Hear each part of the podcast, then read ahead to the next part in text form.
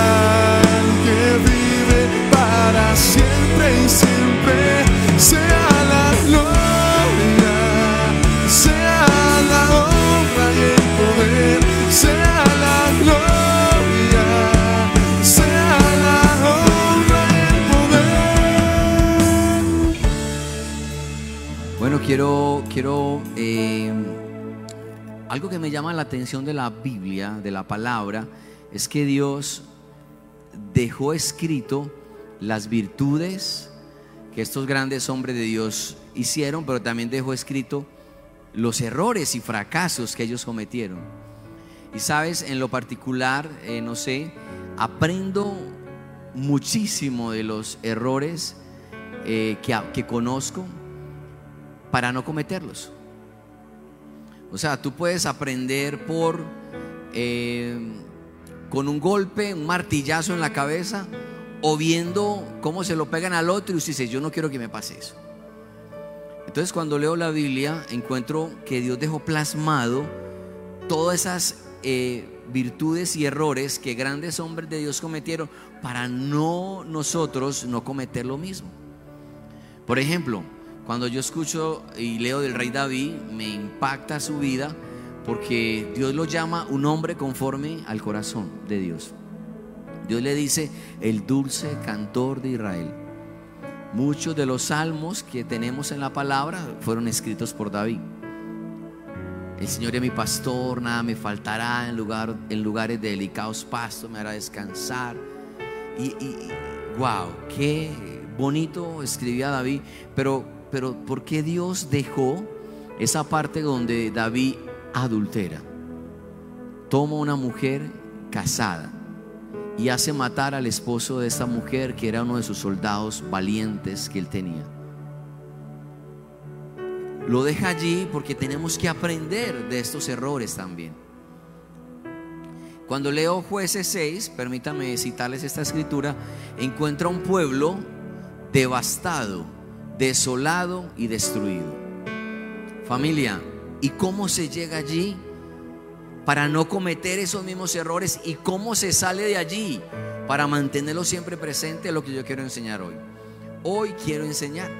Me gustaría mucho que tomaras nota, que escribieras, que aprendieras, porque aquello que tú realmente, eh, lo que te interesa realmente lo tienes que dejar plasmado en tu corazón. Veo a un pueblo destruido, desolado y devastado. En jueces 6 versículo 1 comienza diciendo, los israelitas hicieron lo que ofende al Señor. Ahí, yo, comenzamos ya mal. Y él los entregó en manos de los madianitas durante siete años. Era tal la tiranía de estos madianitas que los israelitas se escondían en montañas, en cuevas y otros lugares de refugio. Siempre que llegaban y sembraban, los mayanitas, amalecitas y otros pueblos venían y los atacaban. Arruinaban sus cosechas, los robaban todo, se quitaban la vida de las ovejas, de los bueyes, de los sanos. Recuerda que en ese tiempo esa era la economía de este pueblo. La parte agrícola, la parte de los animales era su, su, su sustento. Y estos pueblos venían y le quitaban todo al pueblo. Dice en el versículo 5 que llegaban con su ganado y con sus carpas como plaga de langostas. Eran incontables y dejaban el país devastado. Era tal la miseria de los israelitas por causa de los mayanitas que clamaron al Señor pidiendo ayuda.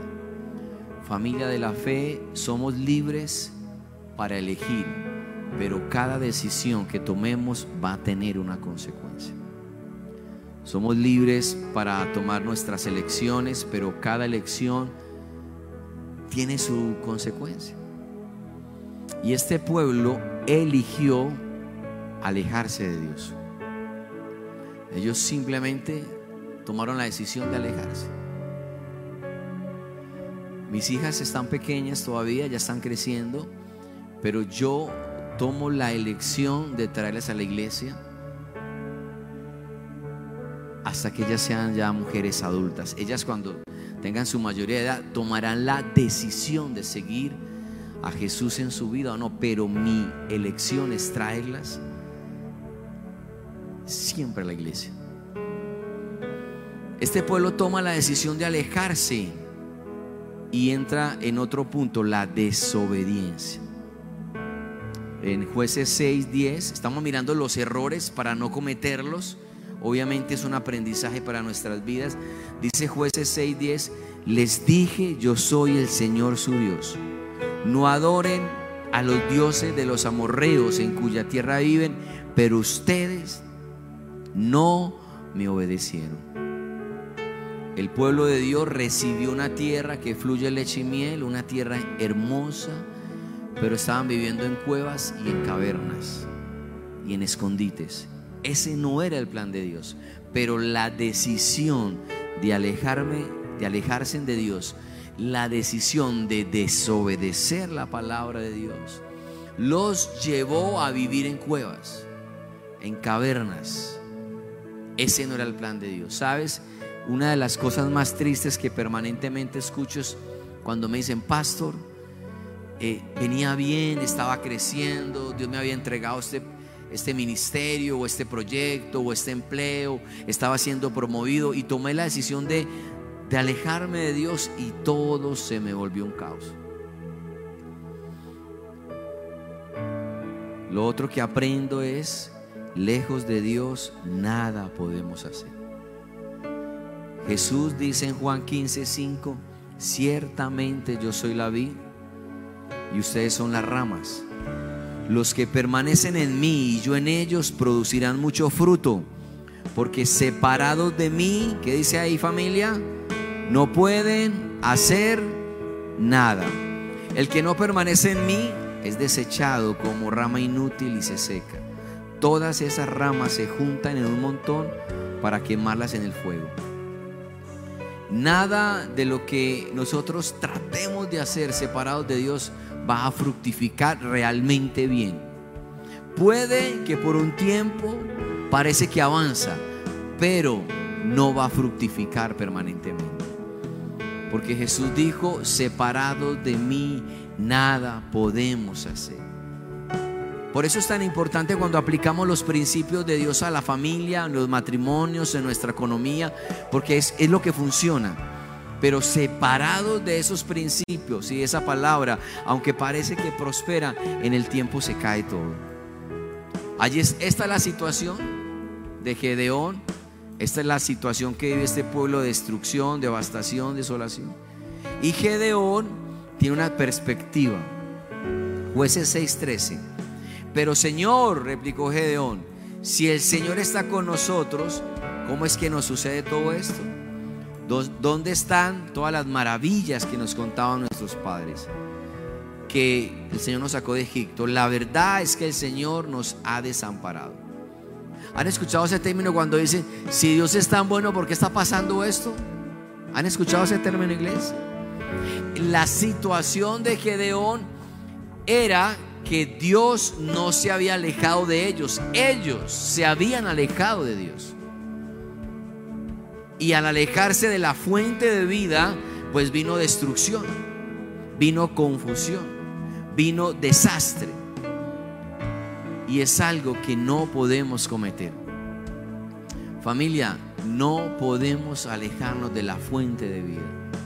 Y el camino para regresar en este pueblo fue el arrepentimiento. El arrepentimiento nos devuelve al camino. Si la desobediencia nos impide escuchar la voz de Dios, el arrepentimiento nos devuelve a los brazos del Creador. Otra vez, el arrepentimiento es el camino para regresar a los brazos del Creador. Arrepentimiento significa metanoia y metanoia no es una pastilla para el colon irritado. Metanoia significa cambiar de rumbo. O sea, si voy por este rumbo, cambio de camino en mi vida y retorno a lo que a los principios, a las promesas de Dios. Y eso fue lo que este pueblo a los siete años empezó a buscar a Dios. Yo no sé, a veces tenemos la tendencia de dejar a Dios por última opción. Y yo he escuchado personas que dicen, bueno, yo lo he intentado todo, voy a ir a eso a ver qué pasa. Pero dejamos a Dios como última opción. Siete años después, jueces 6, 6, es tal, era tal la miseria de los israelitas por causa de los mayanitas que clamaron al Señor pidiendo ayuda. A los siete años reconocieron que no iban por un camino correcto y empezaron a clamar al Señor pidiendo ayuda. Clama a mí, dijo el, profeta, y yo te enseñaré cosas grandes y ocultas que tú no conoces. Cuando vuelve la mirada a tu creador y empiezas a buscarlo de corazón, Él va a escuchar esa petición. Hay dos momentos importantes en la vida. Uno, cuando naces. Dos, cuando sabes para qué has nacido. Hay un libro que quisiera recomendarte este año. Bueno, me gustaría que leyeras mucho, mucho este año, pero este libro me gustaría que lo pudieras leer. Es Una vida con propósito. Una vida con propósito de Rick Warren. Es un bestseller increíble. Es un libro magistralmente desarrollado. Se lee en 40 días porque es un libro para leer un, capítulo por día. Y en este libro, él dice, Rick que hay dos momentos importantes en la vida, cuando naces y cuando sabes y descubres para qué naciste. Familia, todo lo que Dios creó tiene un propósito. Los peces, las flores, las aves, todo lo que Dios creó tiene una razón. Y si yo llegare, si yo llegase con un invento nuevo y tú no supieras cómo usarlo, ¿cuál es la manera de tú poder usar este invento? Uno sería que el creador de este invento te lo explicara. Dos sería que yo te dejara un manual para explicarte cómo funciona el invento. Entonces lo que te estoy tratando de decir es que tú estás acá en la tierra porque tienes un propósito por el cual Dios te ha creado y es el momento de que tú descubras la razón por la cual Dios te puso acá en la tierra. ¿Me dices amén a eso, iglesia? Dale un aplauso al Señor, por favor.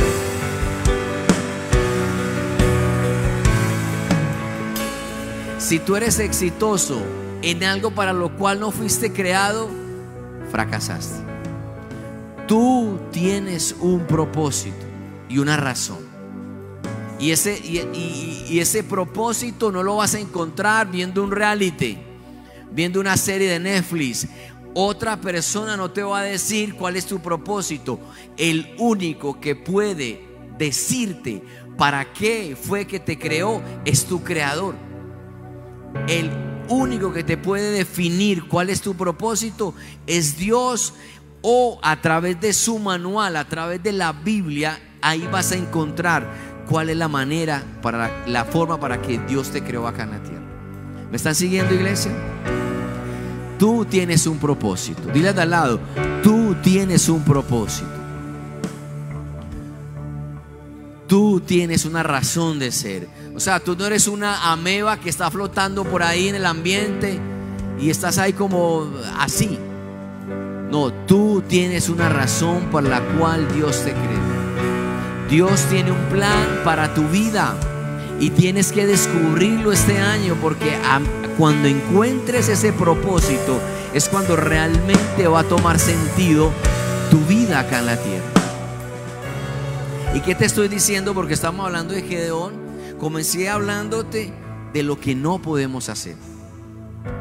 Familia, no podemos alejarnos de Dios. No podemos caminar en desobediencia y esperar que todo salga bien. No podemos. Porque alejados de sus promesas y de su bendición no vamos a prosperar. Entonces viene este pueblo y se arrepiente. Que ese arrepentimiento, metanoia, cambio de rumbo. Y cuando llegan al Señor, el Señor en su misericordia le habla a Gedeón. Jueces 6:12. Cuando el ángel del Señor se le apareció a Gedeón, le dijo, el Señor está contigo, guerrero valiente. ¿Cómo llamó Dios a Gedeón, iglesia? Guerrero valiente. ¿Quién fue el que creó a Gedeón Dios? Y le estaba diciendo cuál era su propósito. Gedeón, tú eres guerrero valiente. ¿Sabes qué significa Gedeón en el original? Guerrero poderoso. Y aquí donde comienza una batalla en Gedeón, jueces 6:15. Pero Señor, objetó Gedeón, ¿cómo voy a salvar a Israel? si mi clan es el más débil de la tribu de Manasés y yo soy el más insignificante de la familia, Señor, pero no te das cuenta que yo vengo de un hogar roto, Señor, ¿cómo va a pasar eso si yo vengo de un padre alcohólico, vengo de un abuso, vengo de escasez, Señor, yo soy el más pequeñito, ¿Cómo lo vas a hacer conmigo? Yo no califico. Señor, te equivocaste al llamarme guerrero valiente porque soy muy débil. Señor, ¿cómo que tú vas a usarme si ni siquiera he terminado mi universidad? Si jamás he podido prepararme, si me falta experiencia, si no sé cómo hacerlo. Soy el más pequeño de mi familia. Y el Señor le respondió, sí, qué pecadito Gedeón, de verdad que has sufrido tanto en la vida. Sí, no, qué pesar, no. ¿Qué le contestó el Señor en jueces 6, 16? El Señor respondió, derrotarás a los madianitas como si fueras un solo hombre, porque yo estaré contigo. Tú y Dios son mayoría. No me importa tu pasado, me importa lo que Dios va a hacer a través de ti, porque tú tienes un propósito grande acá en la tierra y lo vas a cumplir. ¿Cuántos me dicen amén a eso, iglesia? Yo sé que venimos de un trasfondo difícil, pero eso no puede limitarte a lo que Dios quiere hacer en ti. Eres un guerrero poderoso. Le puedes decir a una persona, por favor, eres un guerrero peligroso. Y tú le vas a contestar, pero yo soy el más insignificante, yo vengo de Pácora, no ve que mi vida ha sido muy difícil, no ve que mi mamá murió cuando yo tenía dos años. No, no, no.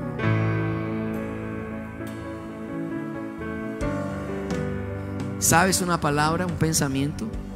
Hasta que no tengas la revelación de quién eres en Dios, pensarás que eres una equivocación. Hasta que no tengas la revelación de quién eres en Dios, pensarás que eres un error. Pensarás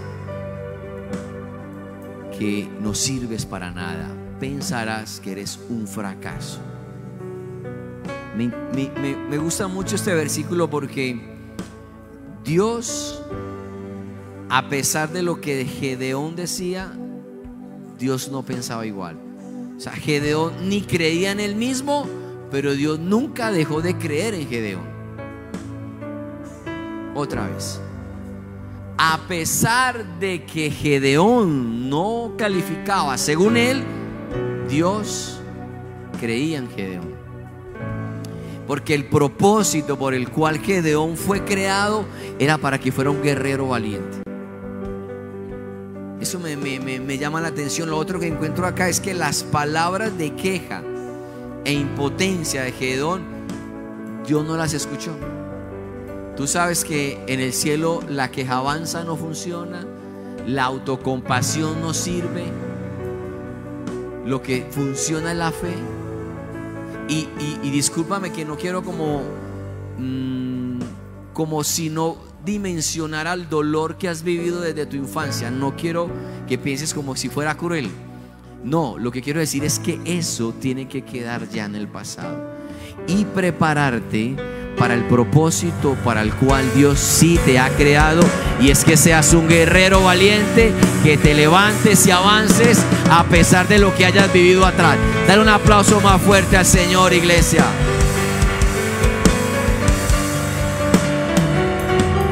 Lo otro que encuentro es que los límites que plantea Gedeón no son límites para Dios. Y lo otro que encuentro es que el trasfondo de escasez donde venía Gedeón no era un impedimento para la obra que Dios iba a hacer en él. Es que si yo tuviera esto en mi vida, es que si mi familia fuera así, es que si yo tuviera en la cuenta esto, emprendería, es que si yo tuviera aquello, arrancaría a estudiar, es que si yo fuera así, me casaría. O sea, impedimentos no fueron eh, impedimento para que Dios lo pudiera usar.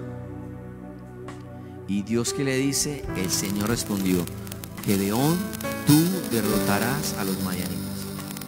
¿Y cómo? Yo estaré contigo. Suficiente. Así que una de las cosas que este hombre tenía que cambiar y, es la manera como entramos entonces a, a esta palabra profética este año es cambia tu mentalidad. Cambia tu mentalidad. Tienes que empezar a creer que Dios puede cambiar tu situación. Puedes empezar a tener fe de que Dios va a cambiar aquello en lo cual para ti es imposible, para ti y para mí. Pero Dios está diciendo, yo estoy contigo. Yo voy a ir contigo a esa batalla. Yo voy a estar contigo en ese desafío. Yo voy a acompañarte a que acabes tu carrera, a que emprendas, a que te for- formes una familia, a que restaures tu hogar.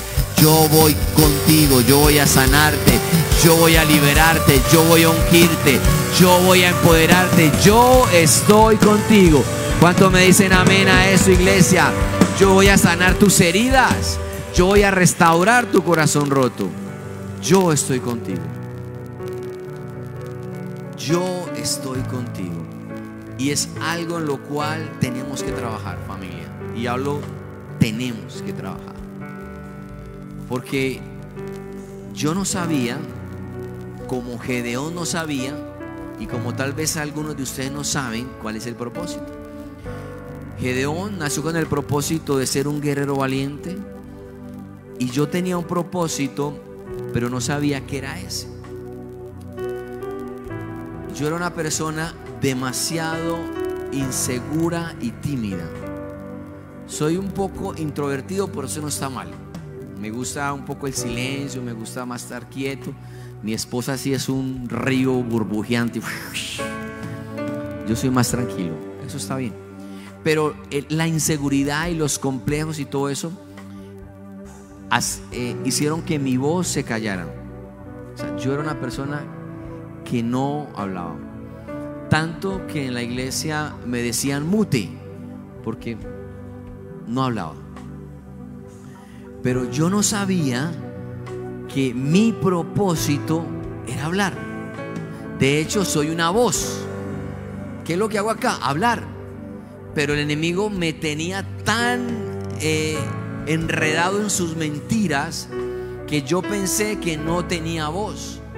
Es más, cuando yo pedía algún domicilio, si venía mal, no lo cambiaba porque no era capaz de llamar a cambiarlo.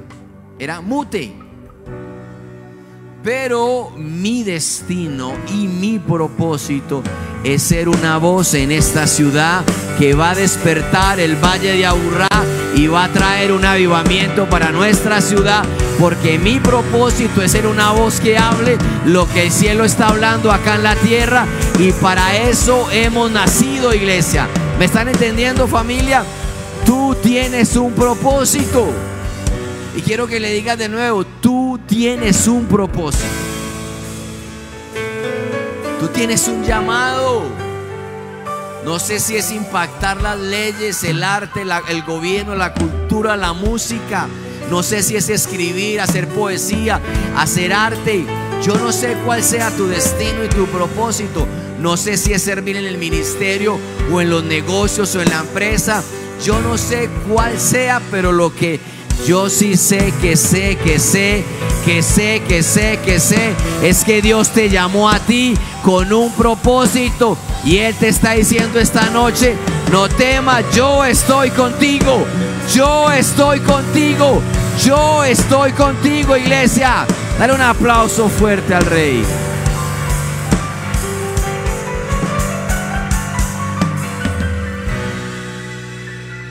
Hay que cambiar la mentalidad.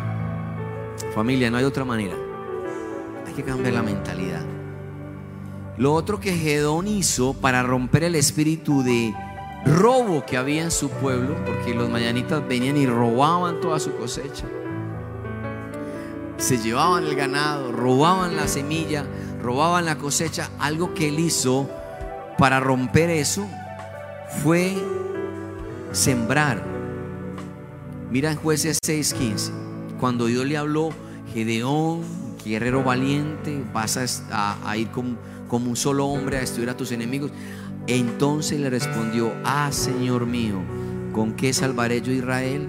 He aquí que mi familia es pobre en Manasés. Pero en jueces 6, 18 dice, te ruego que no te vayas hasta que yo vuelva y traiga mi ofrenda y la ponga ante ti. Quisiera como no tener que decir esto, pero es que no encuentro otra manera. Familia, si tú no colocas semilla en el reino, no se rompe a veces esa situación financiera. Gedeón trajo su ofrenda delante del Señor para sembrar una semilla en el reino. La viuda de Sarepta no tenía nada, estaba muriéndose de hambre y ella el, profeta vino y le dijo, tráeme a mí primero. Suena injusto, suena como que no debería ser así, pero esa mujer obedeció y el profeta le declaró, no se agotará la harina de la tinaca ni se acabará el aceite del jarro. O sea, no faltará el aceite y la harina en tu vida, en tu casa. Que era una manera de provisión financiera. Gedeón trajo una ofrenda para romper la maldición de robo en su casa. Lo segundo que hizo Gedeón es quitó los ídolos. Jueces 6:25. Aquella misma noche el Señor le dijo: Toma un toro del rebaño de tu padre. El segundo, el que tiene siete años, derriba el altar que tu padre ha dedicado a Baal. Y el poste con la imagen de la diosa Yacera que está junto a él. Lo que Dios le instruyó a Gedeón fue: quita los ídolos que hay en esa tierra. El ídolo o es aquello que le quita el primer lugar a Dios. Y es necesario que sean retirados para que Dios sea el único que ocupe ese lugar en tu vida. Ídolos, los afanes, las distracciones, los hobbies, aquello que tú le das la prioridad, Sabes que leí un artículo donde decía que el ídolo de este siglo es la tecnología. O sea, todo aquello que le quite el primer lugar a Dios es un ídolo. Y Dios le dice a Gedón, quítame los ídolos. Primero, trajo una ofrenda para romper la maldición. Segundo, quitó los ídolos que había levantado allí. Y lo tercero y termino, obedeció sin entenderlo todo. Obedecer sin entenderlo. Familia, cuando obedecemos a medias es una desobediencia. Es como yo decir, yo soy fiel a mi esposa 28 días de 30. ¿Soy infiel? ¿O no? Claro. Obedecer a Dios totalmente. Dios le dice a Gedeón, Gedeón, tienes 32 mil soldados, es demasiada gente. Van a pensar que es por la fuerza de ellos que vencieron sus enemigos y no tiene nada que ver esto. Di que los que tengan temor y tengan que devolverse, y 22 mil regresaron a mí. Y Dios le dice, Gedeón, es mucha gente. Eh, llévame los sonríos, los que se arrodillen a tomar agua como lamiendo como un perro, eso me los aparte, los demás me los devuelves. Y Gedeón obedeció y se quedó solo con 300 soldados. Es muy ilógico pensar que yo con 300 soldados voy a ir a una batalla, pero Gedeón obedeció. Porque este año vamos a tener batallas inusuales, pero si obedecemos la instrucción que el Espíritu Santo da, vamos a ver la victoria. Gedeón obedeció y con 300 hombres se fue a la batalla después de haber retirado los ídolos que habían en su, en su vida en jueces 7:20 dice, las tres compañías tocaron las trompetas e hicieron pedazos los cántaros. O sea, eran 100, 100 y 100. Tenían en una mano trompeta y en la otra tenían cántaros con una luz adentro. Tomaron las antorchas en la mano izquierda y sosteniendo en la mano derecha las trompetas que iban a tocar. O sea, se fueron a la batalla de esa manera desenvainen sus espadas por el Señor y por Gedeón. Como cada hombre se mantuvo en su puesto, todos los madianitas salieron corriendo y dando alaridos mientras huían. Este Gedeón, que su propósito era ser un guerrero valiente, obtuvo una victoria que trajo paz por 40 años. ¿Y cómo la obtuvo? Cuando se volvió al Señor, cuando limpió su corazón y cuando obedeció sin cuestionar la instrucción que Dios le daba. Si Dios te dice, corta esa relación, lo hago. Si Dios me dice, emprende, emprende. Si Dios me dice, haz esto, lo hago sin cuestionar. Así que si tú haces estos mismos pasos, entonces vas a tener una victoria extraordinaria como la obtuvo Gedeón y una victoria duradera en tu vida acá en la tierra. Dale un aplauso al Señor, ponte sobre tus pies y simplemente empieza a caminar más cerca de tu Creador. Dile, Señor, estoy listo este año para, para tomar pasos que me acerquen a ti. Voy a limpiar mi corazón de los ídolos, de todo aquello que me pueda quitar el primer lugar, de todo aquello que me esté distrayendo, de los afanes, de los hobbies, de aquello que me quite el primer lugar, Señor. Y voy a obedecer sin demora sin cuestionar rápidamente la instrucción que tú me des, Señor.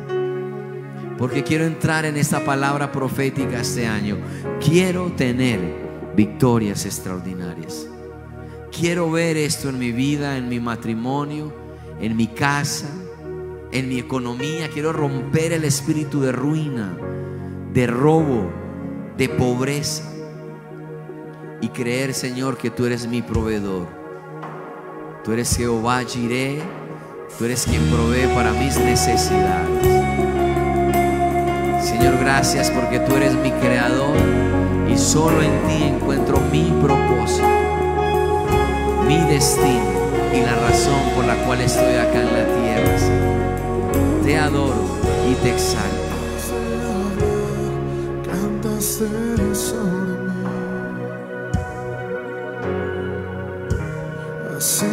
Tan bueno para mí. Antes de respirar, soplaste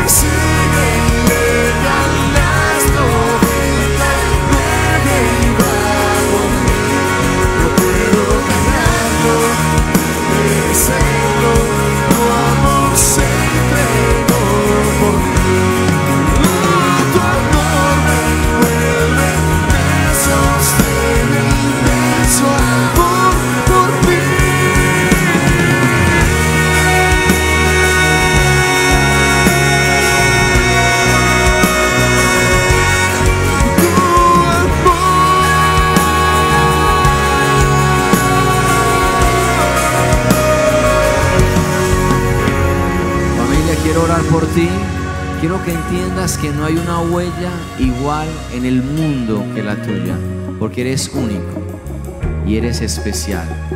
Quiero que sepas que Dios dice de ti que eres linaje escogido, real sacerdocio, pueblo adquirido por Dios y aquel que te sacó de las tinieblas a su luz admirable.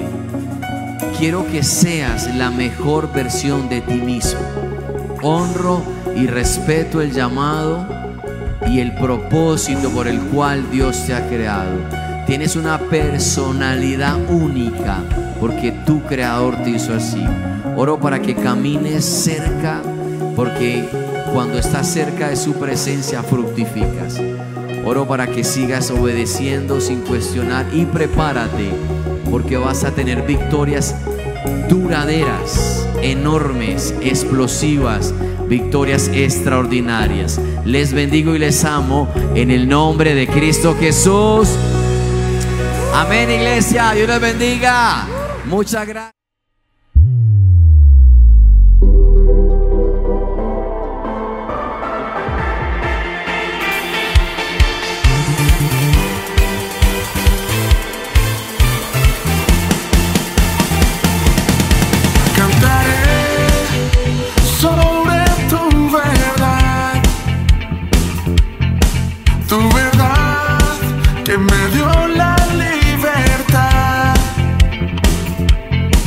libertad que pagaste.